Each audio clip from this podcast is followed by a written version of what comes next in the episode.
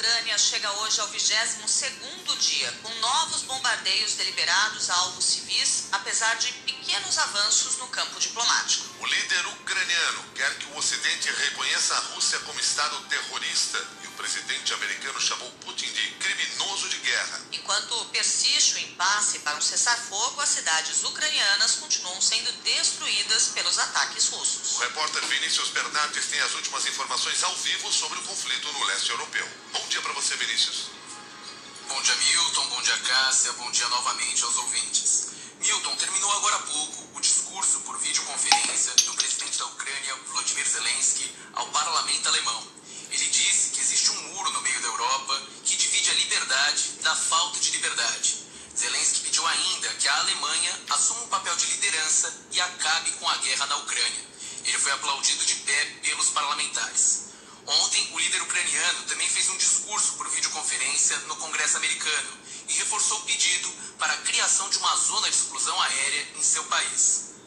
Desde o início do conflito, o presidente dos Estados Unidos, Joe Biden, e outros líderes têm negado a solicitação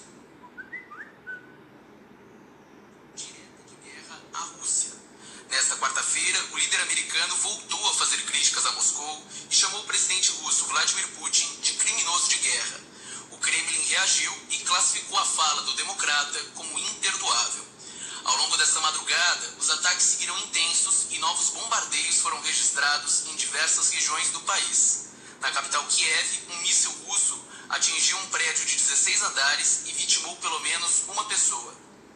Nesta quarta-feira também, as delegações de Moscou e Kiev voltaram a se reunir e os representantes dos dois lados consideraram que as negociações avançaram um pouco. Para hoje, está prevista uma nova reunião de emergência do Conselho de Segurança da ONU para discutir o agravamento da crise humanitária na Ucrânia. Também serão abertos nove corredores humanitários, segundo informações das autoridades ucranianas. Milton Cássia, volto com vocês. Muito obrigado. Essas foram as informações do Vinícius Bernardes. Vamos a outros destaques desta quinta-feira. Cássia Godoy. Por causa dos impactos da guerra na Ucrânia, o preço do petróleo e a inflação acima da meta, o Comitê de Política Monetária do Banco Central aumentou a taxa básica de juros em um ponto percentual para 11,75% ao ano. Foi o nono aumento consecutivo da taxa Selic, que atingiu o maior nível em cinco anos. Em março de 2021, a taxa básica de juros estava em 2% ao ano, menor patamar da história. O presidente do Conselho Regional de Economia do Distrito Federal, César Bego, destacou que o conflito no leste europeu e a inflação vão continuar impactando a Selic nos próximos meses, como já sinalizou o Copom. A inflação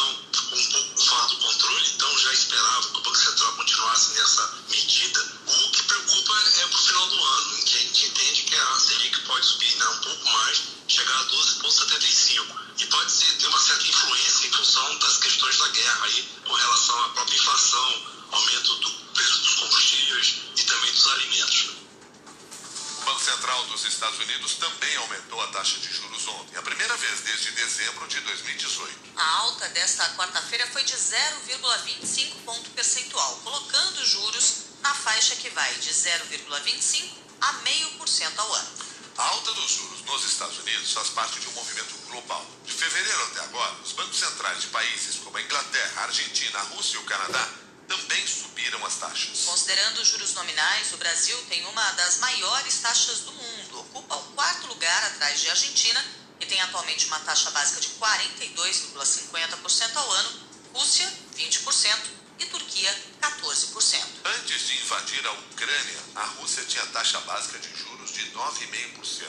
Mas o Banco Central russo elevou a taxa em mais de 10 pontos de uma só vez, numa tentativa de conter a rápida desvalorização do rublo após o início da guerra. 6 e 8. O presidente Jair Bolsonaro afirmou que se pudesse privatizaria a Petrobras hoje, para ficar livre das críticas por causa do aumento do preço dos combustíveis. Jair Bolsonaro não se conforma com o reajuste de quase 25% no diesel e 19% no litro da gasolina anunciado pela Petrobras por causa do impacto da guerra na Ucrânia no valor do petróleo. Em entrevista à TV Ponta Negra, afiliada do SBT do Rio Grande do Norte, Bolsonaro reclamou que a Petrobras não esperou o Congresso votar o projeto sobre os combustíveis antes de conceder o reajuste. A proposta foi aprovada no mesmo dia do aumento. É impagável o preço dos combustíveis no Brasil. E, lamentavelmente, a Petrobras não colabora com nada. Muita gente me critica como se eu tivesse poderes sobre a Petrobras. Não tenho poderes sobre a Petrobras. Para mim é uma empresa que poderia ser privatizada hoje. Ficaria livre desse problema. E a Petrobras se transformou na Petrobras Futebol Clube, onde lá o clubinho lá de dentro só pensam neles. Jamais pensam no Brasil. Até mesmo repasse para o gás de cozinha é algo impensável. Fizeram também. E foi feito um pedido para que deixasse no dia seguinte, atrasasse um dia. Eles não nos atenderam. Então, por um dia, a Petrobras cometeu esse crime contra a população desse aumento absurdo nos preços de combustível. Isso não é interferir na Petrobras a ação governamental, é pelo bom senso. Poderia esperar o mês. E quando eles deram o reajuste, o preço do petróleo lá fora estava em 130 dólares. Hoje está em 100 dólares. Agora eu pergunto à Petrobras, que eu não tenho ascendência sobre ela, eu não mando na Petrobras, vou reduzir o aumento absurdo concedido a semana passada ou está muito bom para todos vocês da Petrobras? Na mesma entrevista, Jair Bolsonaro cogitou a possibilidade de demitir o presidente da Petrobras, Joaquim Silvio Luna. O general tem dito que não vai pedir demissão. O presidente insiste que não interfere na política de preços da estatal, mas revelou que pressionou Silvio Luna a adiar o reajuste, no que não foi atendido. Existe essa possibilidade. Todo mundo no governo, ministros, secretários, diretores de empresa, presidentes estatais, pode ser substituído se eu estiver fazendo esse trabalho a contento. Então, não quer dizer que vai ser trocado ou que não vai ser trocado. Eu só não posso trocar o vice-presidente da República.